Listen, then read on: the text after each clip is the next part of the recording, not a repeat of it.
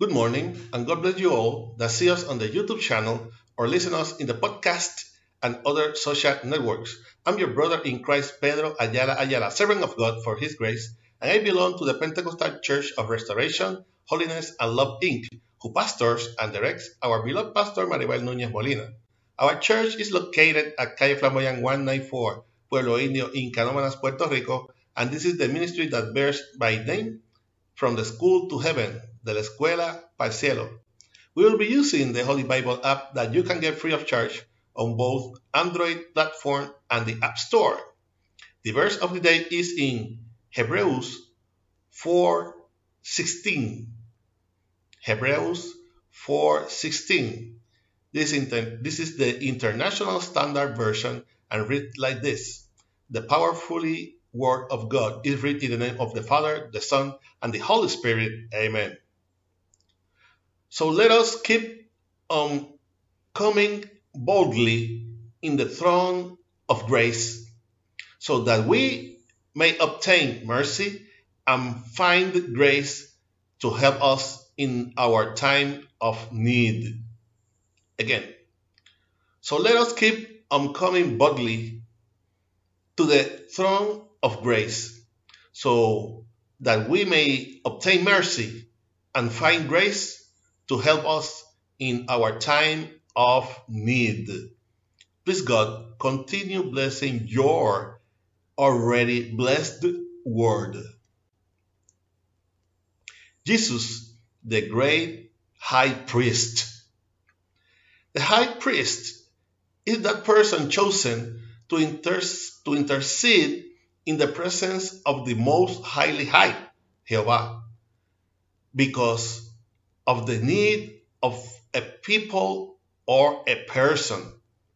This chosen one has been tempted and persecuted to the extent that he has a heart according to Christ, a heart with the capacity to, to sympathize, sympathize and empathize in the pain of suffering of the needed in such a way that Jehovah, in his mercy, will read the heart of the chosen high priest and observe his affliction. We can see that this dynamic was practiced from the Old Testament because in the Word of God it was recorded that only Moses and his brother Aaron had been chosen to go before the presence of God in the most holy place because the impurity and sin of other human beings disqualified them from having the privilege of going directly to his presence.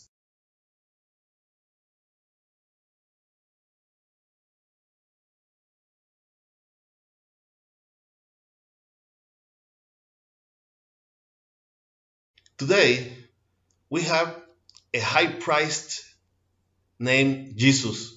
He is our lawyer. He has the empathy of our affliction and suffering. He was tempted in everything and understand the temptations that lie with you. He is at the right hand of his Father with the willingness to intercede for you and for me in your and our need. All you need to do is look for him and approach him with a contrite and humiliated heart, recognizing that no one can go to the Father but through him. Amen. I hope that this short exhortation will serve as a reflection and strength to your life in this morning that the Lord hath made. For praise, send message to our email, ministerio de la escuela para el cielo at gmail.com. You can also get us on YouTube and listen us in the podcast. In Facebook, remember to like and share us to support this ministry. If you have not already did, subscribe to this channel where from Monday to Friday we will give what we have received by grace this was your brother in Christ, Pedro Ayala Ayala, servant of God, and we will be and we will see each other in the next year if Christ has not come to seek us as a church yet. Hoping that our praise and prayers to the Creator come from the school to heaven, de la escuela para el cielo. God bless you all.